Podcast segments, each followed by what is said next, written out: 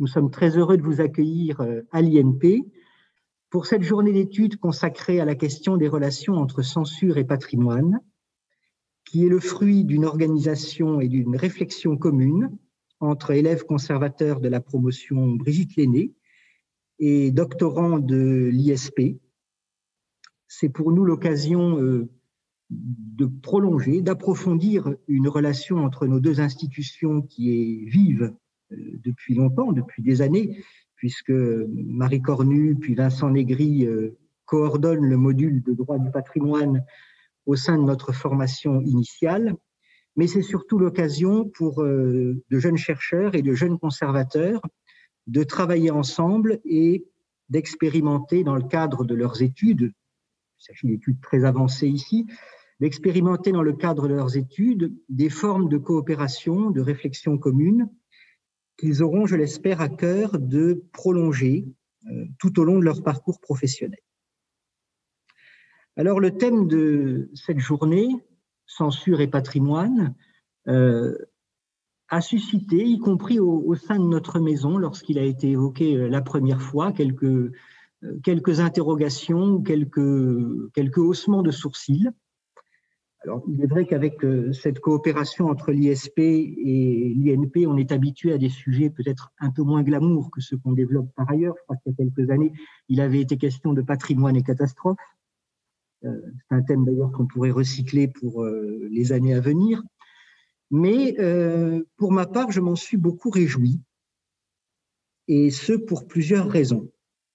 la première est que je, rien ne m'énerve plus que les présentations et les communications sur le patrimoine, y compris dans cette maison d'ailleurs, euh, qui font ressembler notre actualité à une succession de reportages sur Lux TV, où on voit euh, la présentation de belles choses, de beaux objets, euh, et tout va bien dans le meilleur des mondes. Bon, vous savez, je considère, et je ne suis pas le seul, que le patrimoine est une question esthétique et artistique, historique sans doute, mais que c'est aussi et toujours une question éminemment politique et il vaut mieux se saisir de ces sujets politiques euh, quand on a en plus une relative disponibilité, indépendance d'esprit euh, et euh, autonomie, avant qu'ils ne se saisissent de vous et parfois qu'ils ne vous contraignent. La deuxième raison qui a fait que je me suis réjoui de, de ce choix, c'est qu'il est, à mon avis, particulièrement intéressant pour interroger nos pratiques au quotidien.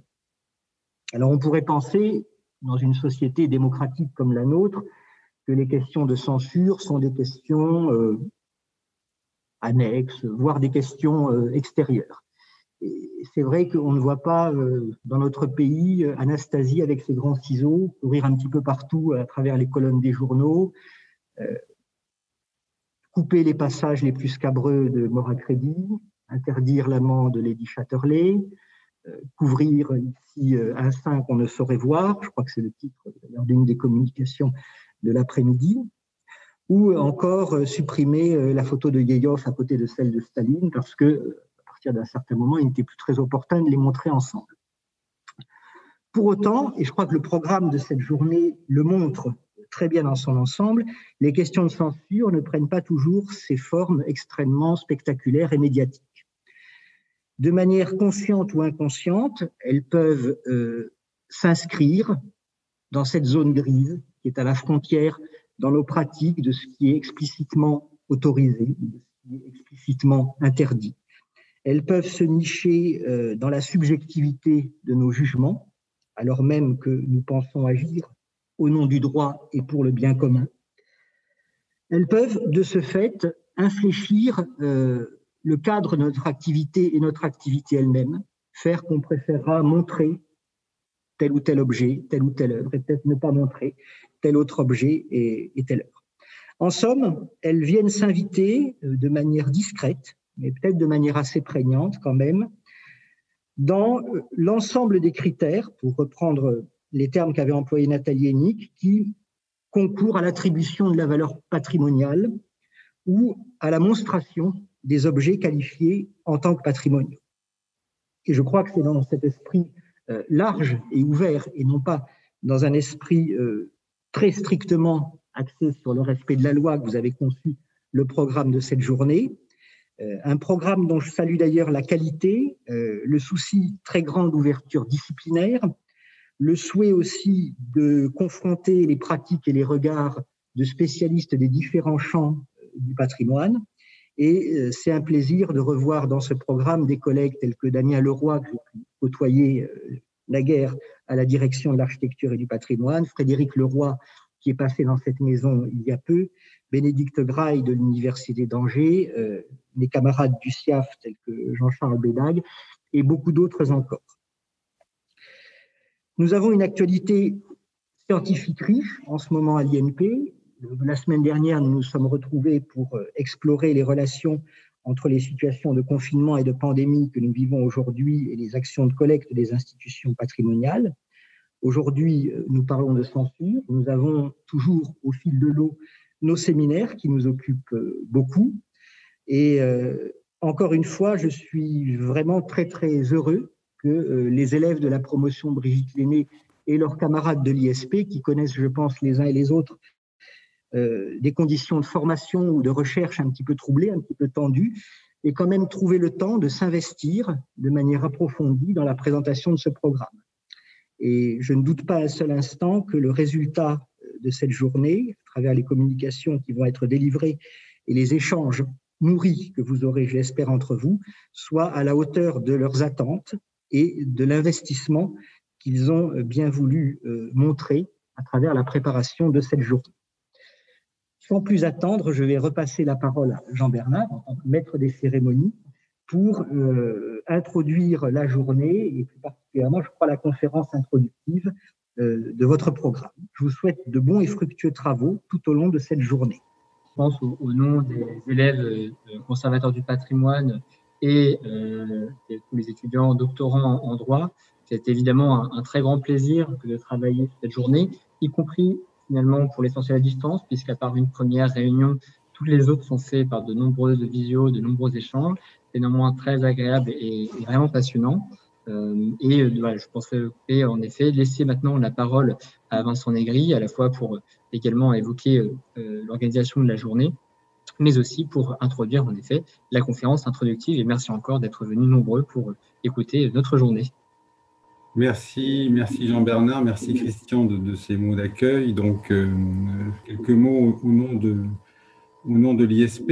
Euh, c'est la troisième édition d'une journée d'études, troisième édition, puisque la troisième édition d'une collaboration entre l'INP et l'ISP, et donc notamment, donc, euh, puisque en 2019, nous avons organisé une première journée d'études qui euh, alliait des doctorants en droit du patrimoine et des élèves conservateurs de l'INP. Et donc, cette journée d'études portait sur le sacré dans le patrimoine. L'année dernière, Christian Autin l'a évoqué, la journée d'études portait sur le thème de patrimoine et catastrophes. Et donc, cette année, le thème, comme vous l'avez vu, concerne la censure et le patrimoine. Et ce thème est choisi hein, par les doctorants et par les élèves conservateurs, c'est-à-dire que c'est le fruit d'un travail et d'une réflexion croisée entre finalement des praticiens du patrimoine et donc euh, qui ont une approche scientifique du patrimoine, c'est-à-dire les conservateurs, et puis euh, euh, des juristes, donc des doctorants en droit de la culture, en droit du patrimoine, qui, sur l'objet patrimoine, entend qui aborde l'objet patrimoine avec un prisme disciplinaire qui est éventuellement différent, avec des analyses qui ne coïncident pas. Et donc, c'est l'occasion pour eux aussi de se confronter euh, à, la vision disciplinaire de, l'autre et euh, de, percevoir que finalement, autour de l'objet patrimoine, il y a, et Christian Autin l'a rappelé, une dimension politique forte. Et cette dimension politique, elle est bien évidemment euh, à la croisée des pratiques professionnelles, mais également le droit s'en saisit et le droit va forger euh, des, des, des, principes de conservation, de sélection. Et c'est sur ces questions-là, bien évidemment, que nous allons nous retrouver aujourd'hui, puisque quand on parle de censure, et Christian Autin l'a rappelé, il s'agit des différentes formes finalement de censure et non pas une, une acception monolithe de cette notion-là, parce que S'agissant du patrimoine, il est forcément question de choix, question de sélection, il est également question de renoncement euh, à protéger, à conserver. Euh, il se pose également des questions d'accès au patrimoine, euh, et donc qui a accès, et donc des questions de transparence. des questions de secret, bien évidemment, et tout ceci nous renvoie à des questions de valeurs et comment, euh, dans les pratiques, se joue la question des valeurs, comment, dans le droit, cette question des valeurs conditionne la mise en place des normes et à travers l'injonction contemporaine de transparence, finalement, je veux dire que comment les relations entre censure et patrimoine se nouent-elles? Mais je ne, poursuivrai pas cette réflexion puisque sans plus attendre, je vais passer la parole à Marc-Olivier Baru, que je remercie vivement d'avoir accepté de, faire cette conférence introductive. Donc, juste quelques mots pour vous présenter, si vous permettez. Donc, directeur d'études à l'École des hautes études en sciences sociales, vous êtes chercheur et historien et vous consacrez depuis 2003 un séminaire à l'École des études en sciences sociales à l'histoire politique de l'administration. Et puis, ce qui est peut-être moins connu, vous êtes également depuis 2018 secrétaire général du Collège de déontologie du ministère de la Culture, ce qui explique sans nul doute le titre de votre intervention. Et je vous remercie encore, euh, cher Marc-Olivier Baru, d'avoir accepté euh, au nom de, des, élèves conservateurs, des doctorants. Donc, je vous remercie euh, de, de cette introduction à cette journée d'études et de cette réflexion sur les relations entre la censure et les différentes formes de patrimoine, j'imagine. Merci beaucoup. Bonjour à, toutes et à tous. Alors, comme disent les gens beaucoup plus jeunes que moi, euh, d'où tu nous parles, de chez moi bien sûr, mais je vous parle aussi, euh, c'est le titre que j'ai voulu, euh, que j'ai proposé à, Vincent Négré pour cette intervention, de cette double position, posture de fonctionnaire, on peut dire de haut fonctionnaire si on veut, de A+, administrateur général au ministère de la Culture, et d'universitaire, parce que cette conjonction, me semble-t-il, euh, est, peut-être rare. Euh, notre pays, c'est un autre sujet, notre pays est un de ceux qui a le plus de mal à faire travailler ensemble ces, deux mondes. Et euh, ce, fonctionnaire, il est agent du ministère de la Culture depuis, depuis un siècle, hein, depuis 1985. Et à l'époque, entre 1985 et 1988, à la direction du livre et de la lecture, j'ai précisément croisé euh, les problèmes de censure parce que euh, vous vous souvenez qu'il y a eu une alternance politique en 86 suivie d'une deuxième alternance politique en 1988. Et entre les deux, on a peut-être oublié, mais le ministre de l'Intérieur, c'est quand même cette époque 86-88 est une des rares époques de véritable réaction politique. La France avait, notamment Jacques Chirac, est plus un, un de, conservateur, de radical conservateur. Euh, entre 86 et 88, il y a vraiment eu une époque forte de réaction politique, y compris de censure. Et euh, la direction du livre représentait le ministère de la Culture euh, dans les commissions, notamment celle chargée de la surveillance des publications destinées à l'enfance et à l'adolescence, loi de 1949, je crois. Et véritablement, le ministre de la Culture d'alors, François Léotard, nous a donné instruction euh, de cesser une sorte de euh, politique vieillotte qui considérait, qui consistait à euh, voter systématiquement l'interdiction, y compris l'interdiction d'affichage, ce qui pour une revue est, presque la mort, de publications licencieuses, style années 30 ou, années 50, et ce fut une sorte de, remue-ménage au sein de cette commission. Plus sérieusement, euh, le ministre de l'Intérieur, qui était Charles Pasqua, et son directeur des libertés publiques euh, et des affaires juridiques, qui était le conseiller d'État Latournerie, euh, commirent l'erreur de procéder à l'interdiction d'un ouvrage publié chez POL, l'éditeur effectivement qui n'avait pas véritablement, qui n'était pas frileux en matière de libération des, mœurs, peut-on dire, euh, en faisant procéder à l'interdiction d'un ouvrage signé Mathieu Lindon. Peut-être ne savait-il pas que Mathieu Lindon était le fils de Jérôme Lindon et que Jérôme Lindon avait dans le monde de l'édition, mais aussi auprès de François Mitterrand, président de la République, mais aussi auprès de Jacques Chirac, Premier ministre, une voie d'accès assez rapide. Et euh, on a eu ces choses qu'on a oubliées, qui est un bon sujet d'étude d'ailleurs pour euh, pour vous, bon, plutôt conservateur de bibliothèque, mais pour vous, en tout cas, étudiant de, sciences politiques, il y a même eu une exposition au ministère de l'Intérieur, surnommée par la presse le musée des horreurs, où dans une salle du ministère de l'Intérieur, on montrait toutes les choses qui avaient été censurées. Je reviendrai tout à l'heure sur une autre exposition du même type, beaucoup plus infâme, un demi-siècle plus tôt. Bref, euh, tout ça pour dire que euh, ce sujet de la censure, évidemment, euh, m'intéresse comme citoyen. J'ai eu à, le, en connaître comme dans ma vie professionnelle. Et le sujet patrimoine, comme souvent dans, tous ces titres, hein, censure et patrimoine, le mot important, c'est et. Hein, qu'est-ce qu'on met dans ce et?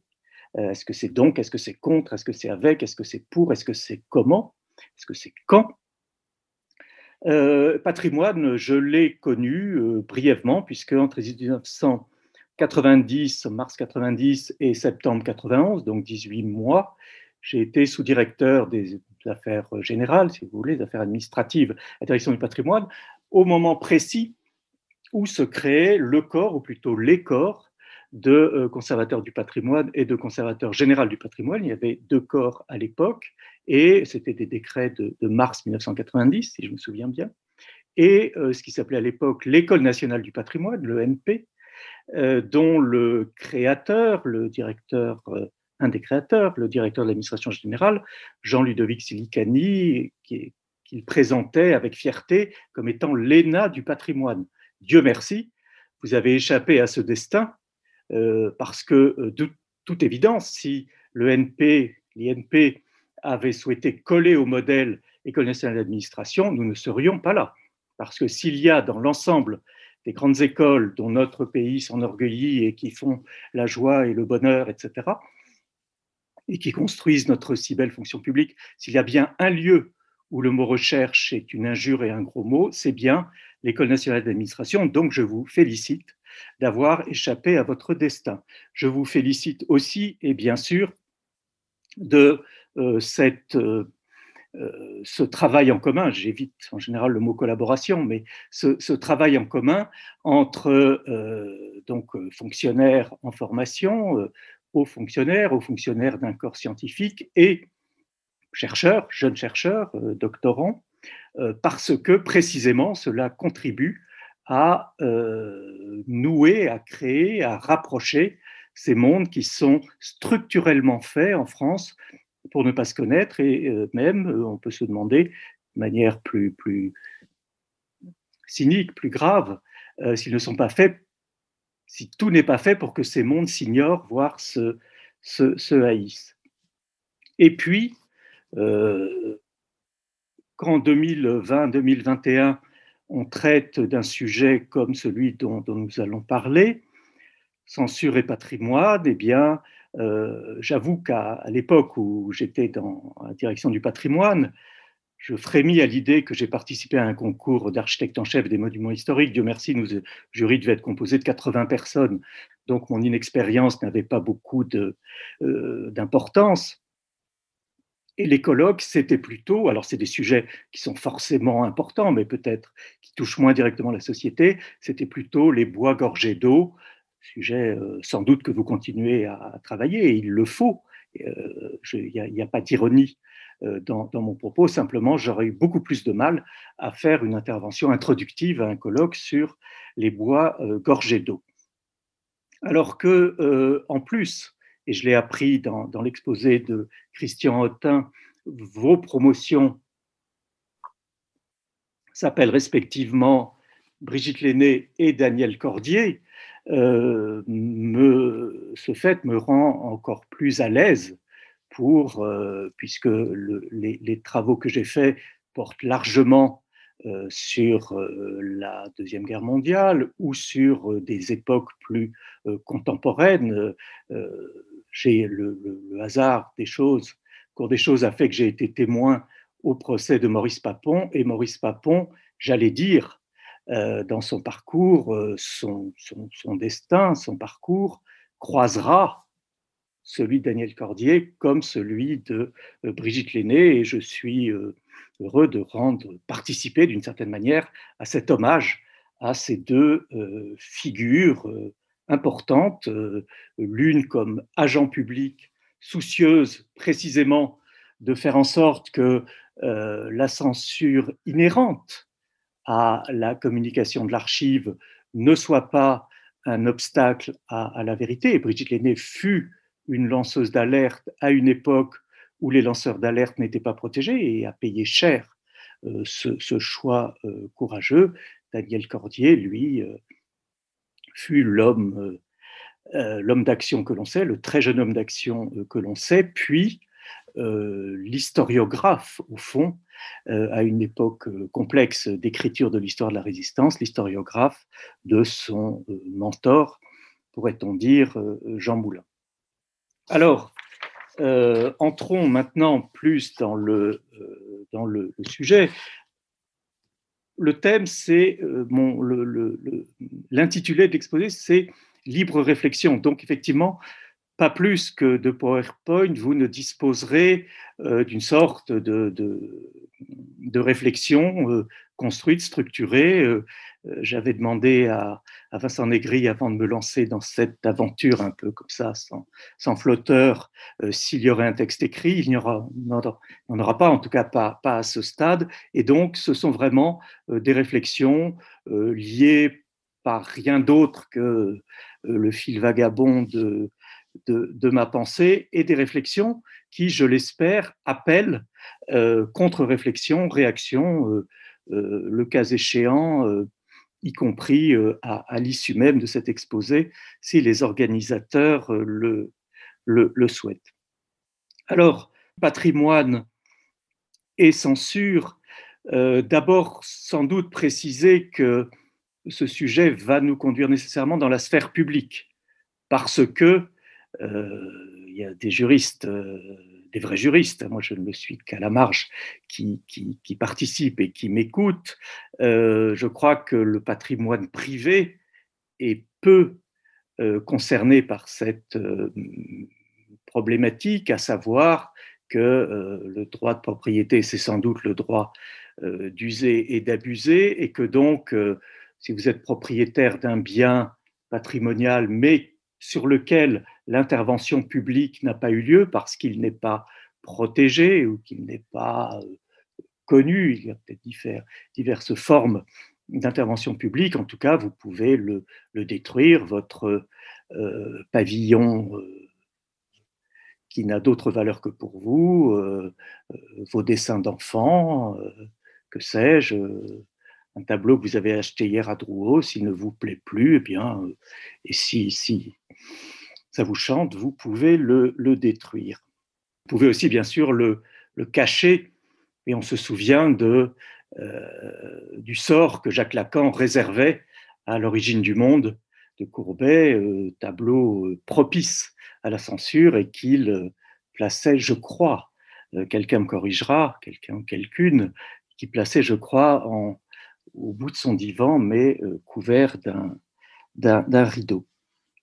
Alors, euh, sans doute euh, y reviendra-t-on au cours de cette euh, journée. Je m'efforcerai d'être avec vous tout au cours de, la journée parce que les interventions sont à la fois très diverses par les champs que couvre le corps de la conservation du patrimoine et donc le domaine aujourd'hui du patrimoine et de l'INP, et on aurait d'ailleurs peut-être aussi, mais sans doute le champ aurait-il encore été élargi à l'extrême, invité euh, le monde euh, des bibliothèques. Je sais que l'inspection générale des bibliothèques, qui fêtera son centenaire euh, au cours de cette année, souhaite, lors d'un colloque, réfléchir aussi à l'épisode Orange de la ville d'Orange, avec donc l'arrivée de, de maires issus de l'extrême droite et les tentative de censure de l'accès aux ouvrages dans les euh, bibliothèques. Mais donc, euh, euh, toutes ces interventions vont montrer que patrimoine et censure, en termes méthodologiques, en termes de, concepts, ne sont pas de même nature. ce serait sans doute l'objet d'un autre colloque de se demander si le patrimoine existe en soi ou s'il n'est patrimoine qu'au moment où ce que je citais tout à l'heure, l'intervention publique le, le, nomme patrimoine, autrement dit, on ne naît pas patrimoine, on le devient, clairement, la censure est une action. Il n'y a pas de censure en soi, la censure n'intervient que par l'objet euh, qu'elle va viser, même si, bien sûr, et l'histoire administrative, euh, Christian Autin l'a dit, est une histoire plus des pratiques administratives que des institutions, même si, bien sûr, il faut que les instruments, et notamment les instruments juridiques ou les instruments politiques, aient été euh, forgés auparavant. Et donc, d'une certaine manière, et je crois que le, texte liminaire à votre colloque euh, le précise, le, dit, et on le précisera dans les différentes interventions, on ne censure pas un objet, on censure une action sur cet objet et ces actions qui sont celles euh, du, métier patrimonial que vous exercez ou que vous allez exercer, euh, définir, restaurer, montrer, inventorier, etc. Enfin, toutes les, tout la, palette, l'éventail euh, des opérations qui se font sur quelque chose, quelque chose, quelque chose monument, quelque chose euh, euh collection, quelque chose euh, archive, quelque chose patrimoine immatériel, patrimoine, nous n'avons pas les trésors vivants comme peuvent l'avoir d'autres pays. Mais donc, cette censure, elle, elle, va viser, elle va cibler une, une opération. Et bien sûr, pour un même objet, les niveaux, alors je, ne cherche pas à définir euh, ce qu'est censure, mais les niveaux d'intervention. On peut restaurer un objet en étant décidé à ne jamais le montrer. On peut classer, vous voyez, toutes les combinaisons 2 à 2, voire même 3 à 3, euh, peuvent être envisagées. On pourrait se demander précisément, faire une sorte de, tableau en disant pour tel type, faire des, grandes catégories, pour tel type euh, d'artefacts, d'objets, euh, voilà à quel niveau interviendrait une censure explicite, une censure implicite. Il y a matière, vous le savez, non pas à, une journée d'études, mais à une année d'études, à une réflexion au long cours. D'autre part, et euh, c'est peut-être pour ça que vous êtes allé chercher un, historien, mais bien d'autres euh, spécialistes, euh, et puis après tout, cette, ce saucissonnage du savoir n'est qu'un, là aussi, n'est qu'une construction, même pas tellement de l'esprit, n'est qu'une construction institutionnelle pour faciliter les choses, mais l'historien, évidemment, mais à peu près, il n'est évidemment pas le seul, tout le monde le sait, euh, est bien conscient euh, du fait que cette notion de censure, elle n'intervient que dans des cycles historiques. Pas la peine de reparler de euh, Madame Bovary ou, des Fleurs du Mal, mais le code Hayes de la censure du, cinéma américain, plus près de nous, le débat à l'Assemblée nationale, il est intéressant, il est, reproduit en annexe du, euh, tome de la bibliothèque de la Pléiade consacré au théâtre de, de euh, lorsque les paravents sont donnés au théâtre de l'Odéon. La majorité du général de Gaulle, UDR, UNR, euh, s'en émeut. Comment peut-on ainsi cracher sur notre armée? On est sortir de, la guerre d'Algérie. Et les paravents traitent de la guerre d'Algérie. Et donc, symboliquement, la commission euh, des affaires culturelles de l'Assemblée nationale supprime les crédits du théâtre de l'Odéon. C'est tout à fait symbolique puisque le, gouvernement obtient le, euh, le, rétablissement de ces crédits, bien évidemment, mais André Malraux, c'était l'époque où les ministres de la Culture s'appelaient André Malraux, hein, où le ministre de la Culture s'appelait André Malraux, euh, fait une assez belle sortie à l'Assemblée nationale, à la Malraux. Messieurs, il y a peu de femmes, mesdames, messieurs, euh, la liberté n'a pas toujours les mains propres, mais réfléchissez-y à deux fois avant de la jeter par la fenêtre. Euh, peu de temps après, euh, presque l'âge de m'en souvenir, lorsque la pièce Hair passe, la comédie musicale, hein, qui a lancé Julien Clerc, passe à Londres et à Paris, c'est un scandale parce que c'est la première fois, peut-être en tout cas la première fois depuis l'instauration de, pudeur bourgeoise au, XIXe siècle, la première fois que la nudité masculine frontale euh, est, autorisée en, scène. Et si on revient, ça on est dans les années 68-69, si on revient aujourd'hui, un demi-siècle après, eh bien, euh, on ne peut plus lire un livre d'Agatha Christie qui s'appelle Dix petits nègres, on peut lire aujourd'hui un livre d'Agatha Christie qui s'appelle Ils étaient dix. C'est le même livre. Le titre a changé.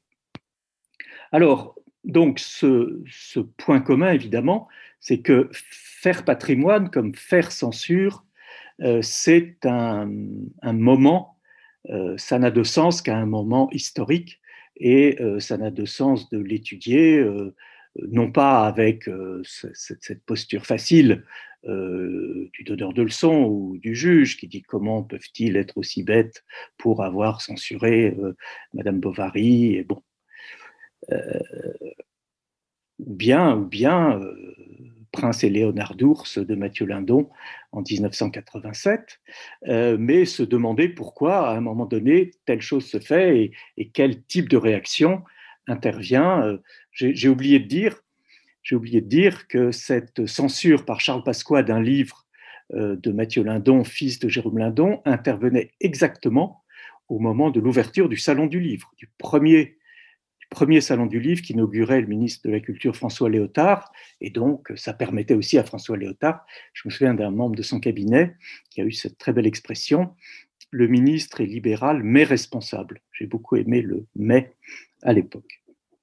Alors sinon, euh, autre point commun, euh, faire patrimoine comme faire censure va toucher à la euh, limitation d'un droit fondamental, de deux droits fondamentaux reconnus par la Déclaration des droits de l'homme.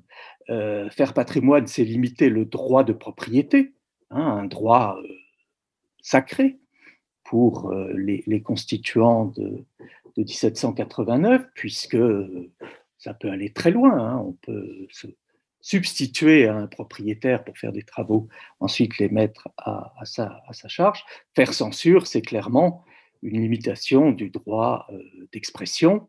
Et donc, l'un comme l'autre vont toucher un rapport à la liberté, à ce qu'on appelait jadis les, libertés fondamentales, les, libertés publiques, et on est donc évidemment, comme Christian Autin le disait tout à l'heure, euh, dans un rapport à la liberté, donc dans du trait politique. Euh, le métier de conservateur du patrimoine est un métier évidemment euh, politique. Et censurer, ce peut être aussi, et c'est là que les choses vont se croiser, ça peut être aussi un moyen d'empêcher euh, de faire patrimoine, parce que en ne classant pas, en ne prenant pas euh, telle ou telle mesure de euh, protection, eh bien, on laisse faire, surtout lorsqu'on agit dans des situations de, crise, et on peut penser aux découvertes archéologiques et à la tension inhérente euh, à l'acte même de, l'archéologue. Hein, et, c'est sans doute pas par hasard que euh, le monde de l'archéologie est peut-être le monde dans lequel les tensions politiques sont les plus fortes. Euh, entre effectivement une volonté, une, pression bâtissante et une pression conservante, pardon, pour ces euh, néologisme, euh, ne pas classer euh, va impliquer destruction. Les exemples sont célèbres. Celui qui vient évidemment le plus rapidement à l'esprit, dans une même décennie, c'est l'assassinat des Halles de Paris, c'est le titre d'un ouvrage de l'époque, et le sauvetage de la gare d'Orsay. Hein, qu'en une même décennie, on ait pu, un intervalle de dix ans, on ait pu décider de ne pas garder les pavillons de Baltard et réussir, in fine, à, conserver euh, euh, la gare d'Orsay, c'est significatif. Et, ce n'est pas que Georges Pompidou était un euh, conservateur absolu, c'est à lui l'on doit le centre qui porte son nom, euh, qui euh, lui aussi est devenu un emblème patrimonial.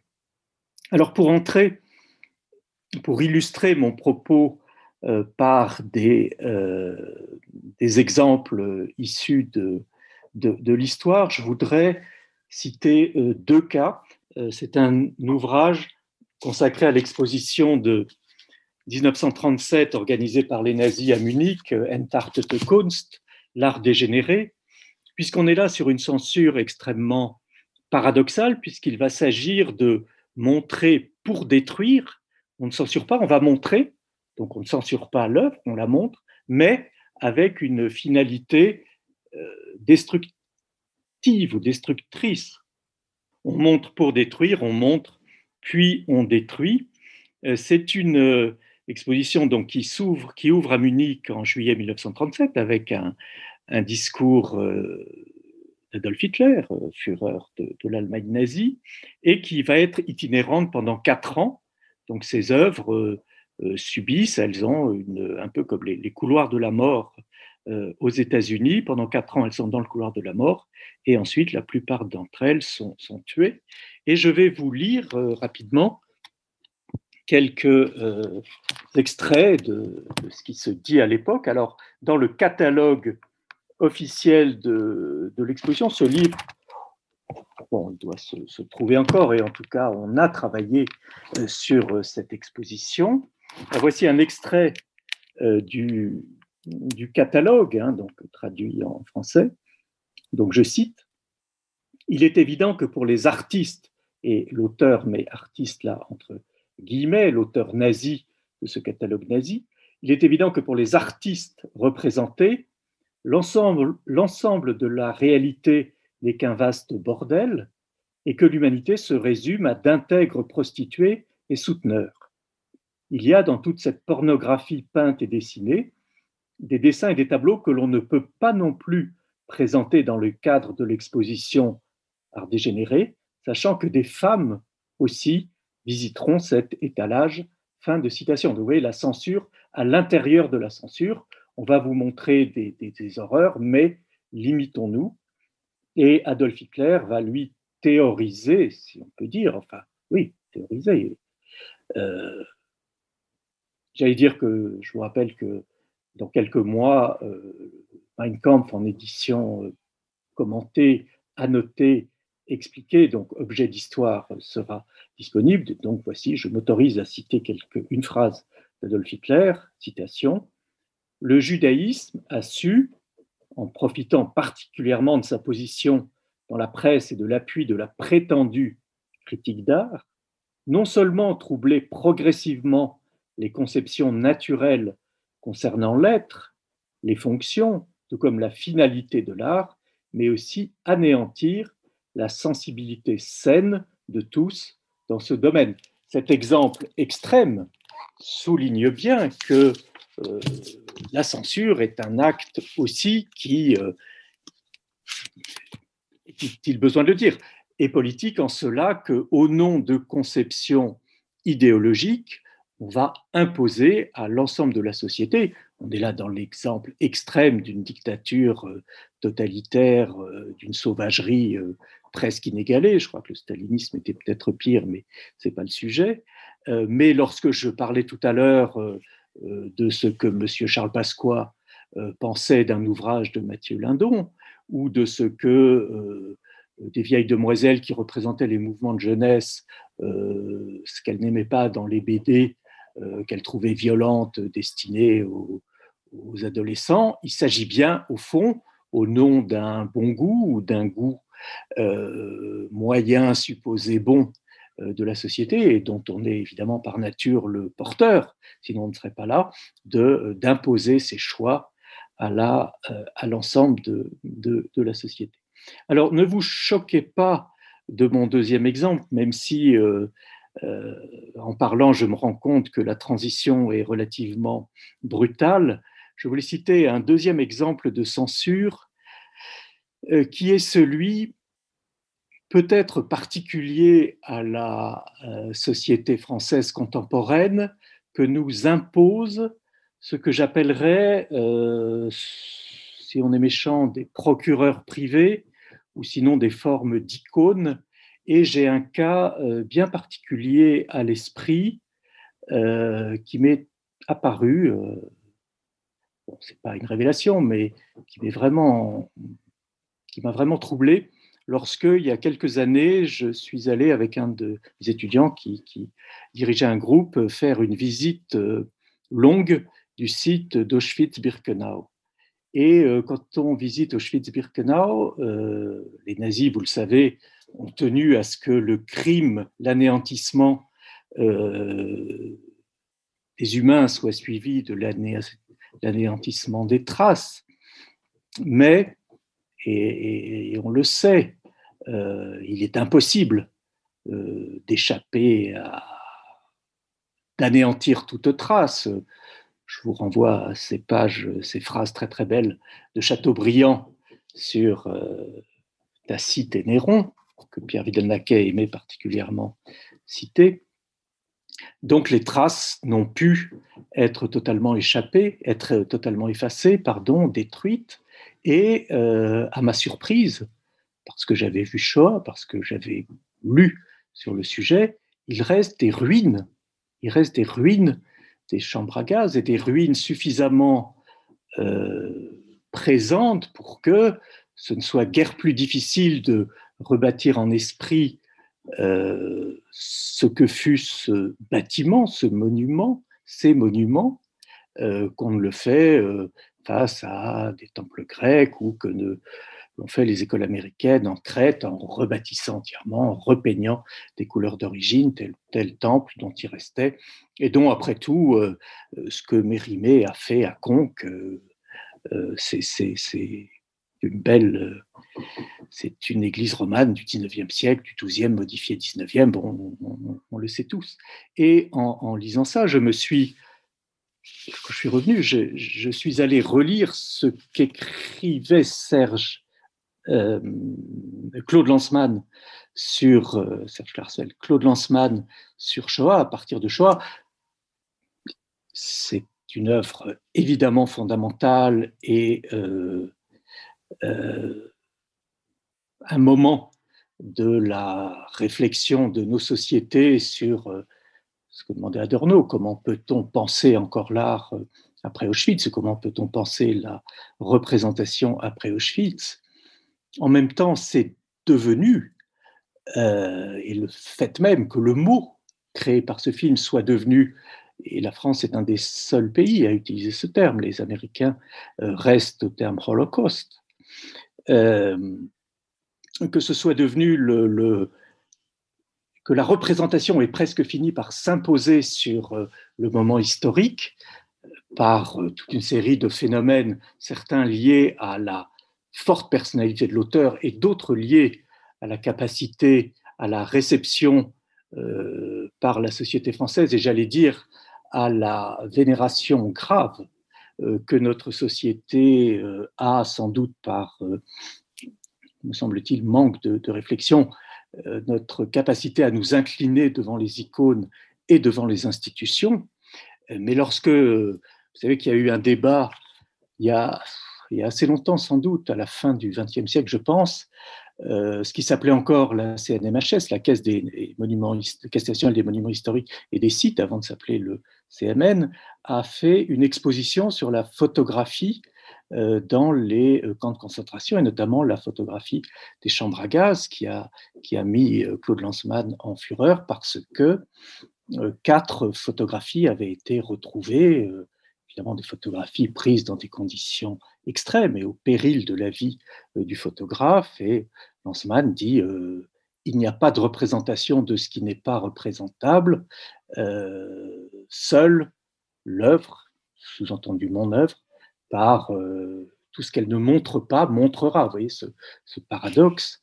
Euh, et moi, voyant ces, ruines de chambres à gaz, je me suis demandé si au fond, cette censure, vous ne trouverez pas, me semble-t-il, je ne suis pas professeur d'histoire-géographie euh, en collège ou en lycée, mais je ne crois pas qu'un manuel se permette ou se permettrait, Claude Lanzmann est mort, mais les épigones sont toujours là, de montrer ces ruines en expliquant, en, refaisant un schéma, en disant voilà, ces endroits, ces pierres sont les marches où euh, des enfants, des femmes, des vieillards, des hommes ont fait leur dernier pas euh, d'être humains vivants, car ensuite, voilà ce qui se passait. Mais ces marches sont là, ces marches sont là. On, peut mettre ses pieds sur, sur ces marches.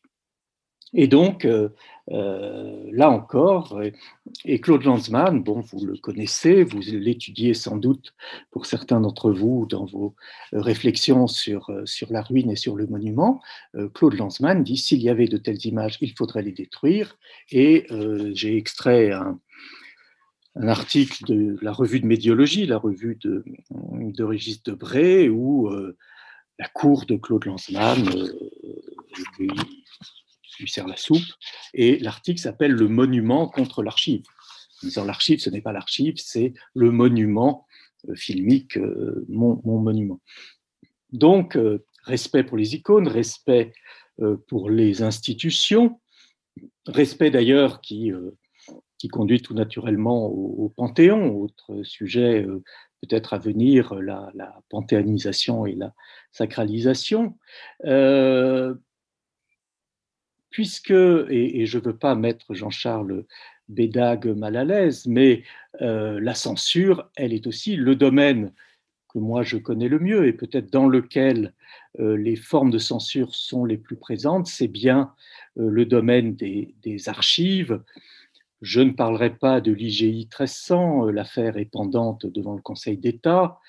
si les fonctionnaires pouvaient dire ce qu'ils pensent, je crois que beaucoup au sein du, ce qui fut une direction qui est aujourd'hui un service interministériel, gère les archives ou ailleurs, euh, euh, reconnaîtrait que la hiérarchie des normes rend fragile la position prise par les pouvoirs publics.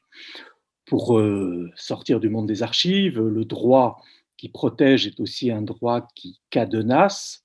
Je me souviens, en direction du livre, avoir discuté avec Éric Azan, éditeur d'art à l'époque, qui disait Je ne vois vraiment pas euh, au nom de quoi la descendante, c'était une femme je crois, la descendante d'Henri Matisse est plus qualifiée que moi pour décider si ce bleu, le bleu que j'utilise dans la reproduction d'une œuvre de Matisse, est ou n'est pas le bleu Matisse. Or, euh, le droit patrimonial, mais là les juristes me corrigeront, si le droit euh, patrimonial, si le droit, pardon, si le droit moral est héréditaire, alors euh, Mademoiselle Matisse, ou que sais-je, plus qu'Éric Azan euh, dira oui, c'est un bleu Matisse, non, ce n'est pas un bleu Matisse. Alors pour euh, conclure et m'adressant, j'allais dire peut-être plus aux fonctionnaires en formation que sont les, élèves conservateurs qu'aux doctorants, mais peut-être, sans doute, quelques-uns ou beaucoup de ces doctorants auront vocation à être euh, euh, fonctionnaires, ne serait-ce que dans le monde de, l'université et de la recherche, même si la porte est plus qu'étroite. Je crois qu'il faut réfléchir vraiment, euh,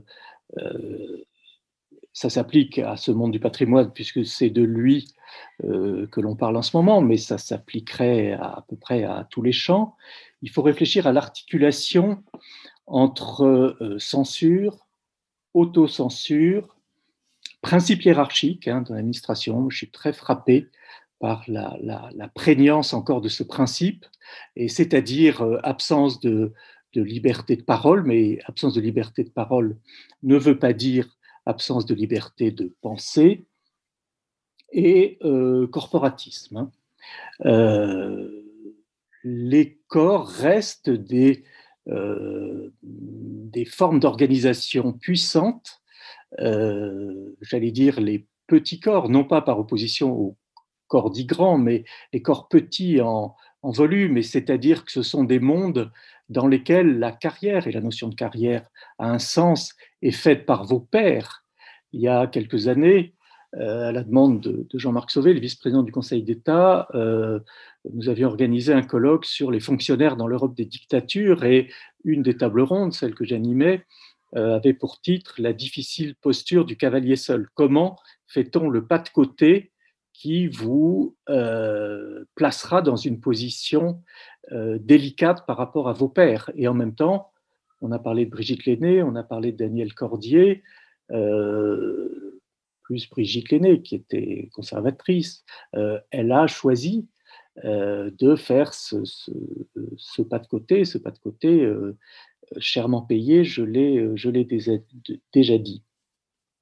Donc, comment et euh, à quel prix? Alors c'est sans doute plus facile pour les universitaires, encore que, encore que on a vu euh, récemment euh, des députés se mettre, et attention à l'impact terriblement multiplicateur, amplificateur des réseaux sociaux, des députés se mettre à non pas faire des listes de proscription, mais dire voilà, il y a de l'islamo-gauchisme, je ne sais pas trop ce que ça veut dire, mais il y a de l'islamo-gauchisme dans l'université, voyez, et reproduisant des, tweets de tel ou tel euh, universitaire. Euh, de, euh, donc même l'université, on voit aussi que une loi récente a supprimé ou a permis de contourner les processus de, qualification euh, euh, pour accéder au, corps des, enseignants-chercheurs. Donc il est clair, et d'ailleurs après tout, c'est assez raisonnable. Il n'y a pas de raison de penser que euh, le simple fait d'être universitaire fait que tout est susceptible d'être dit sans être repris ou, critiqué. Mais je crois que c'est vraiment important de soi-même euh, savoir, pas d'amalgame absurde. Hein, euh, euh, on n'est pas dans des situations dramatiques comme celle spécifiquement de, la, Deuxième Guerre mondiale. Mais il se trouve, bon, ça va finir par faire assez longtemps que je fais le métier d'universitaire, hein, sans doute 30 ans maintenant, et en 30 ans, trois fois, ce que j'ai écrit n'a pas plu, donc j'ai été censuré. Trois fois, on m'a dit, on ne peut pas publier ton texte. Et euh, ce qui est un peu, comment dire, étrange ou difficile à dire, c'est pas beaucoup trois fois. Euh, j'ai écrit plus que trois textes, mais euh, deux de ces trois fois sont venus du ministère de la Culture. C'est quand même embêtant. Une fois, mais bon, il y a longtemps, il y a prescription, il y a un siècle, hein, c'était pour une revue euh, des archives nationales. Je devais faire une critique d'un inventaire, l'inventaire de la série AJ38, les archives du commissariat général aux questions juives. Et j'ai eu le malheur, dans le texte que j'avais fait, qui est évidemment louangeur, de dire que la préface notamment, parce que l'inventaire lui-même, il se prête guère à critique, mais euh, que cette euh, préface, les textes qui présentaient les choses, appelaient un chat un chat, et que euh, ce n'avait pas été toujours le cas, et qu'on avait vu des inventaires plus récents être, avoir toujours des, pudeurs de demoiselles effarouchées sur ces quatre années terribles, qui, etc. Enfin bon, ce qu'on écrivait dans les années 50 ou 60. Et j'ai eu le malheur de citer un exemple. On m'a dit non, ça c'est pas possible. On ne peut pas dire du mal d'un collègue. Je dis ah bon, on ne peut pas dire du mal d'un collègue? Eh bien, je dis ben non, je n'enlèverai pas cette phrase. Voilà, mon côté un peu, un peu ronchon. Euh, plus récemment, dans un ouvrage que dirigeait Marie Cornu, que donc Vincent Legris euh, connaît bien, euh, sur la loi de 1979, une allusion à l'homosexualité parce que le ministère, c'est un directeur de droite du ministère de la culture, donc des années 70, qui me dit on ne comprend rien à ce ministère si on ne se rend pas compte que dans les années 60-70, les administrateurs qui voulaient faire carrière et qui étaient homosexuels venaient dans ce ministère parce que c'était le seul où ils pouvaient être à l'aise. Et donc, je, rappelais ça à l'occasion, on me dit vraiment, vraiment ce qu'il faut? là, j'ai enlevé, enlevé euh, des paragraphes euh, délicats. Il ne me paraissait pas diabolique de souligner qu'on pouvait être homosexuel dans les années 1970, mais visiblement. Bon, Marie Cornu, si elle nous écoute, sait de quoi je parle. tout ça est de peu. La, troisième fois, c'est pas inintéressant non plus, j'en dirai pas beaucoup plus, mais c'était sur le site La vie des idées, vous savez, Pierre Besan Vallon, euh, nous ne sommes pas comme les autres. Bon, et là, visiblement, il y avait quelques, quelques vaches sacrées auxquelles il ne fallait pas toucher. Voilà. Bon, tout ça pour dire que euh, vraiment, euh, nos métiers, vos métiers et même les métiers de l'administration, l'administration est je suis déontologue, donc euh, euh, je sais ce que c'est que l'article 26 et 27 du statut des fonctionnaires, c'est-à-dire que euh, le fonctionnaire obéit aux ordres qui lui sont donnés, sauf si l'ordre est manifestement illégal et de nature à troubler gravement un intérêt public, et de nature. Que l'ordre soit manifestement illégal ne suffit pas. Donc, pour autant, le dispositif de lanceur d'alerte est créé dans notre pays. Il existe des référents lanceurs d'alerte dans l'ensemble des institutions publiques. Une directive européenne va même euh, élargir euh, les droits et la protection des, lanceurs d'alerte. Donc, euh, vraiment, un des conseils, mais là encore, n'en faisons pas, n'en faites pas un usage romantique en considérant que euh, si on vous dit que tel ou tel tesson n'a pas vocation à être gardé pour l'éternité, on n'est pas en train de provoquer la, Troisième Guerre mondiale. Mais je crois qu'il est important euh, de réfléchir à cette position euh, de la liberté de l'esprit qui est fondée, me semble-t-il, sur deux outils à notre disposition et euh, comme disait le canard enchaîné, euh, la liberté de la presse ne s'use que si l'on ne s'en sert pas. Les deux outils s'appellent euh, la raison et le droit. ils sont de nature tout à fait différente, mais nous sommes, en principe, des animaux doués de raison et nous agissons dans le cadre d'un état de droit. Et donc, l'auteur que j'aurais envie de citer en conclusion de cette intervention, ce n'est ni, euh, ni Gustave Flaubert ni Claude Lanzmann, mais plutôt euh, Hans Christian Andersen et les habits neufs de l'empereur. N'ayez jamais peur de dire que le roi peut être nu. Merci. Merci beaucoup, euh, Marc-Lévy Baru, de ces propos fort stimulants sur le thème de cette journée et qui inspireront sans nul doute des réflexions fécondes au long de cette journée. Je ne sais pas s'il y a des questions, je me tourne vers Jean, Bernard. J'ai évidemment beaucoup euh, euh, apprécié euh, les différents éléments évoqués qui résonnent vraiment avec notre programme qui en effet parle des différents types d'actions de la censure, plutôt sous la forme des étapes. Et je me demandais finalement, euh, dans la manière dont on apprend de la censure, surtout sur le temps long. Euh, donc, on a bien parlé de ces effets de mode, du fait que nous-mêmes, il ne fallait pas juger euh, les personnes qui avaient exercé une censure. Est-ce qu'il y a des moyens un peu simples ou est-ce que c'est vraiment du cas par cas selon vous? D'essayer de tenter une distinction entre ce qui relève de la censure avec une forme de violence et ce qui relève du jugement de valeur c'est-à-dire qu'on euh, a envie de se raccrocher au droit en se disant on va essayer d'établir une catégorie, mais dès qu'on part de périodes longues ou en cas différentes, euh, évidemment, le, tel droit qu'on connaît aujourd'hui n'existait pas à telle époque, tel mot de censure qui existait n'avait pas le même sens. Est-ce qu'il euh, y a des, moyens simples comme ce, voir le degré de violence qui peuvent permettre de savoir si on peut utiliser ce mot de censure qui est fort, parce qu'on pourrait avoir tendance à l'utiliser un peu à tort et à travers à chaque fois qu'il y a le moindre choix qui est fait. Alors peut-être deux, réponses. D'une part, effectivement, un des aspects les plus difficiles de notre métier, c'est de définir les choses et de distinguer ce qui est distinguable. Hein. Ça, c'est vraiment euh, euh, le travail difficile, c'est-à-dire la, base même de notre euh, métier, de notre réflexion.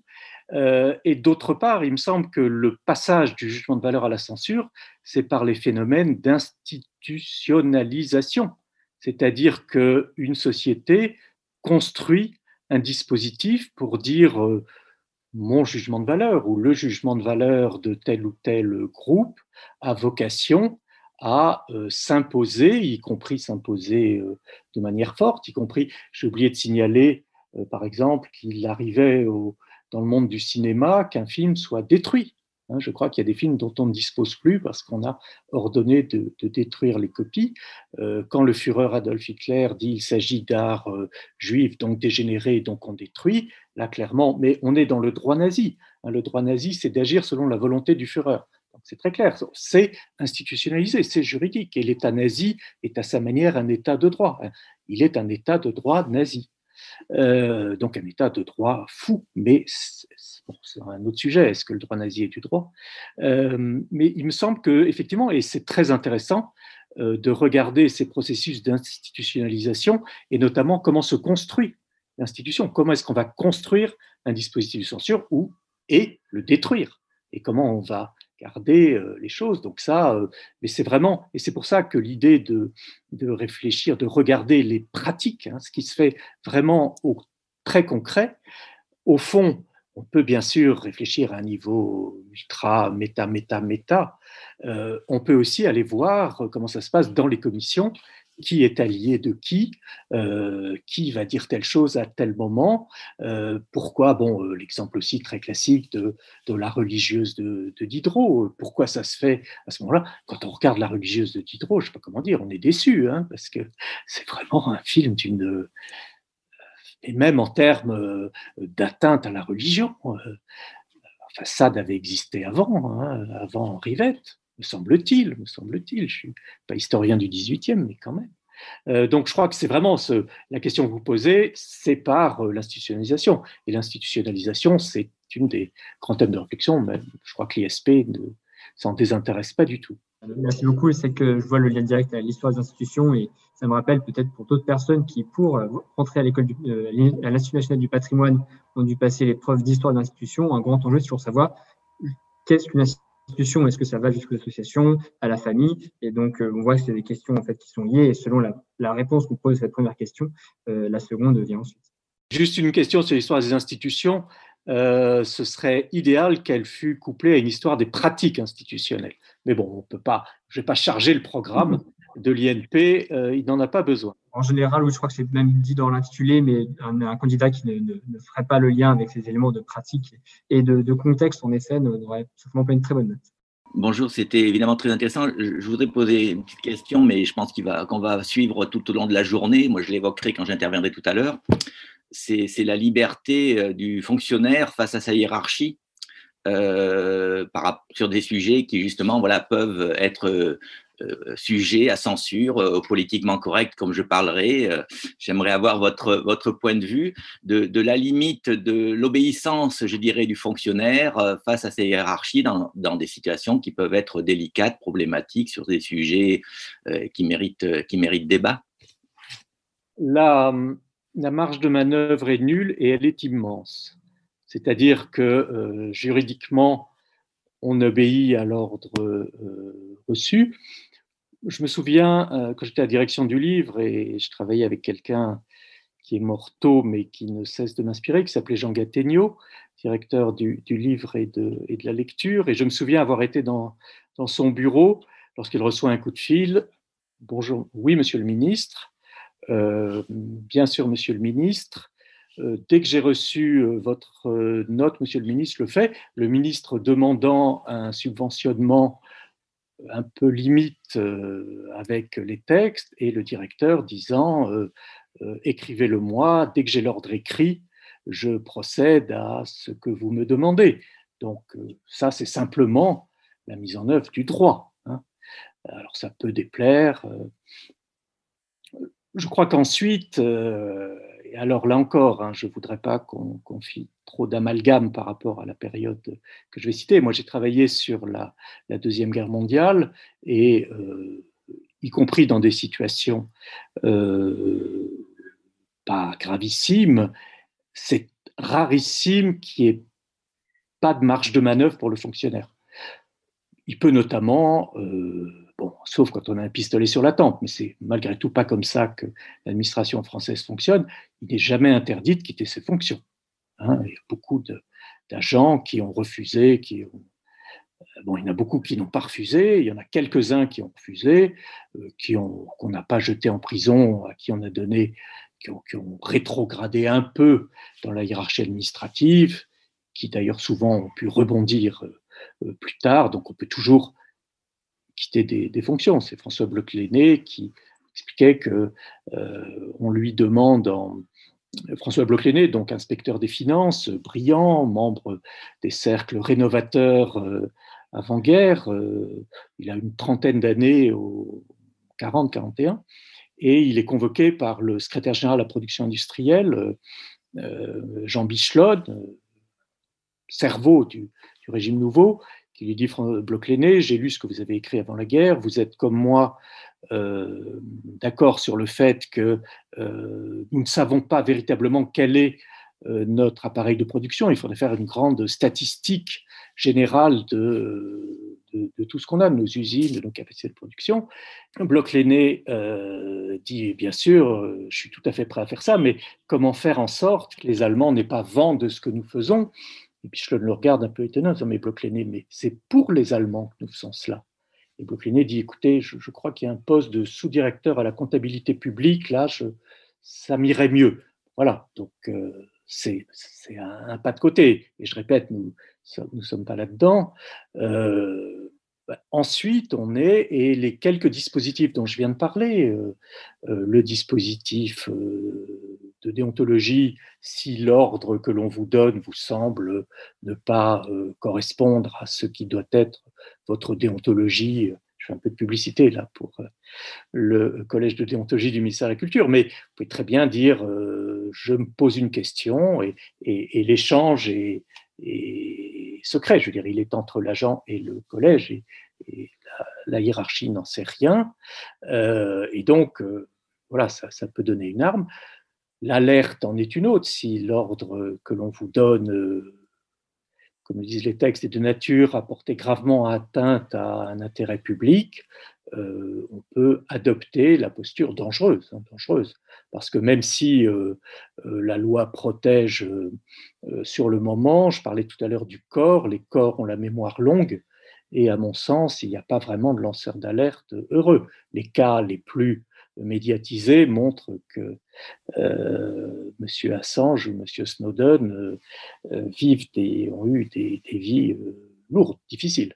Mais donc, voilà, ensuite, on en reparlera sans doute à l'occasion de tel ou tel moment, mais ne sont pas des sujets simples et ne sont pas des sujets qui d'ailleurs, euh, par nature, sont simples. Ce sont des situations, alors il ne faut pas les, exagérer, mais ce sont des situations qui, par nature, sont rares en principe, et d'autre part, euh, euh, à traiter avec délicatesse.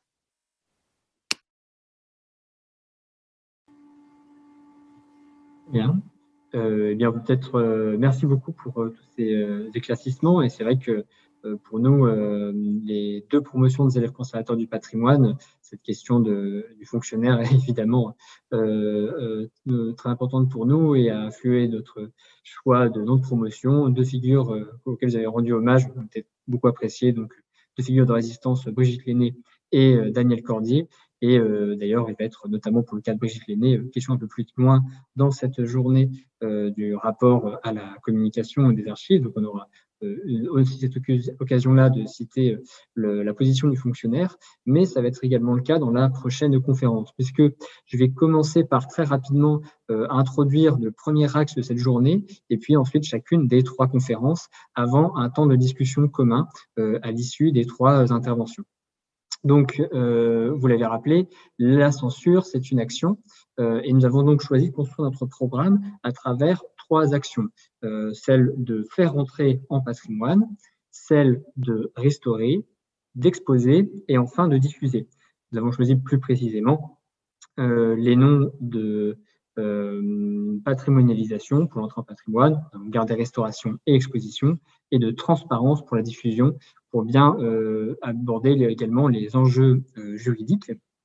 Et euh, concernant notre premier axe, celui de la patrimonialisation, nous avons beaucoup réfléchi sur la question en fait des critères. Donc, on parle souvent des intérêts historiques, artistiques, mais aussi du fait que ces patrimoines étaient souvent liés en fait à une identité en construction, avec des choix qui étaient effectués par une collectivité, des choix qui se font par l'action et par le non-action, par l'abandon également, donc de manière négative. Euh, ces choix sont faits à la fois par des professionnels, donc on a évoqué les fonctionnaires, il n'y a pas que des fonctionnaires, donc des personnes spécialisées dans euh, ce domaine, mais c'est également le reflet de la collectivité. Et ces choix se font donc à la fois avec des règles, mais aussi euh, des pratiques dans justement cette marche de manœuvre. Et dans un second temps, c'est aux chercheurs aujourd'hui de euh, faire l'histoire de cette censure. Euh, regardez, même si ces éléments de censure ne constituent pas un patrimoine en soi, peut-être que par exemple, plus tard, on ira rechercher euh, les lignes qui ne figurent pas dans tel ou tel article, selon les exemples qu'on a eu récemment, et qui finalement eux-mêmes constitueront un fait historique qui pourra être exploité en lui-même. Et pour euh, très rapidement intégrer la, introduire la première intervention euh, de Bénédicte Graille sur l'illusion de la neutralité acte archivistique, pratique professionnelle et régulation sociale. Euh, on a beaucoup apprécié l'utilisation de ce mot de neutralité, cette mise en question, puisqu'on avait au départ pensé à la question de l'archiviste nouveau censeur, et en mettant simplement l'accent sur le caractère professionnel, mais le fait de bien mettre en, question cette neutralité euh, supposée, euh, feinte euh, peut-être, permet de vraiment comprendre toute la marge qu'il y a entre la règle et la pratique et finalement, est-ce que l'une et l'autre ne sont pas influencées par d'autres éléments et peut-être jugement de valeur qui donc, s'ils sont institutionnalisés, se transforment en censure. Et je vais tout de suite laisser Bénédicte Graille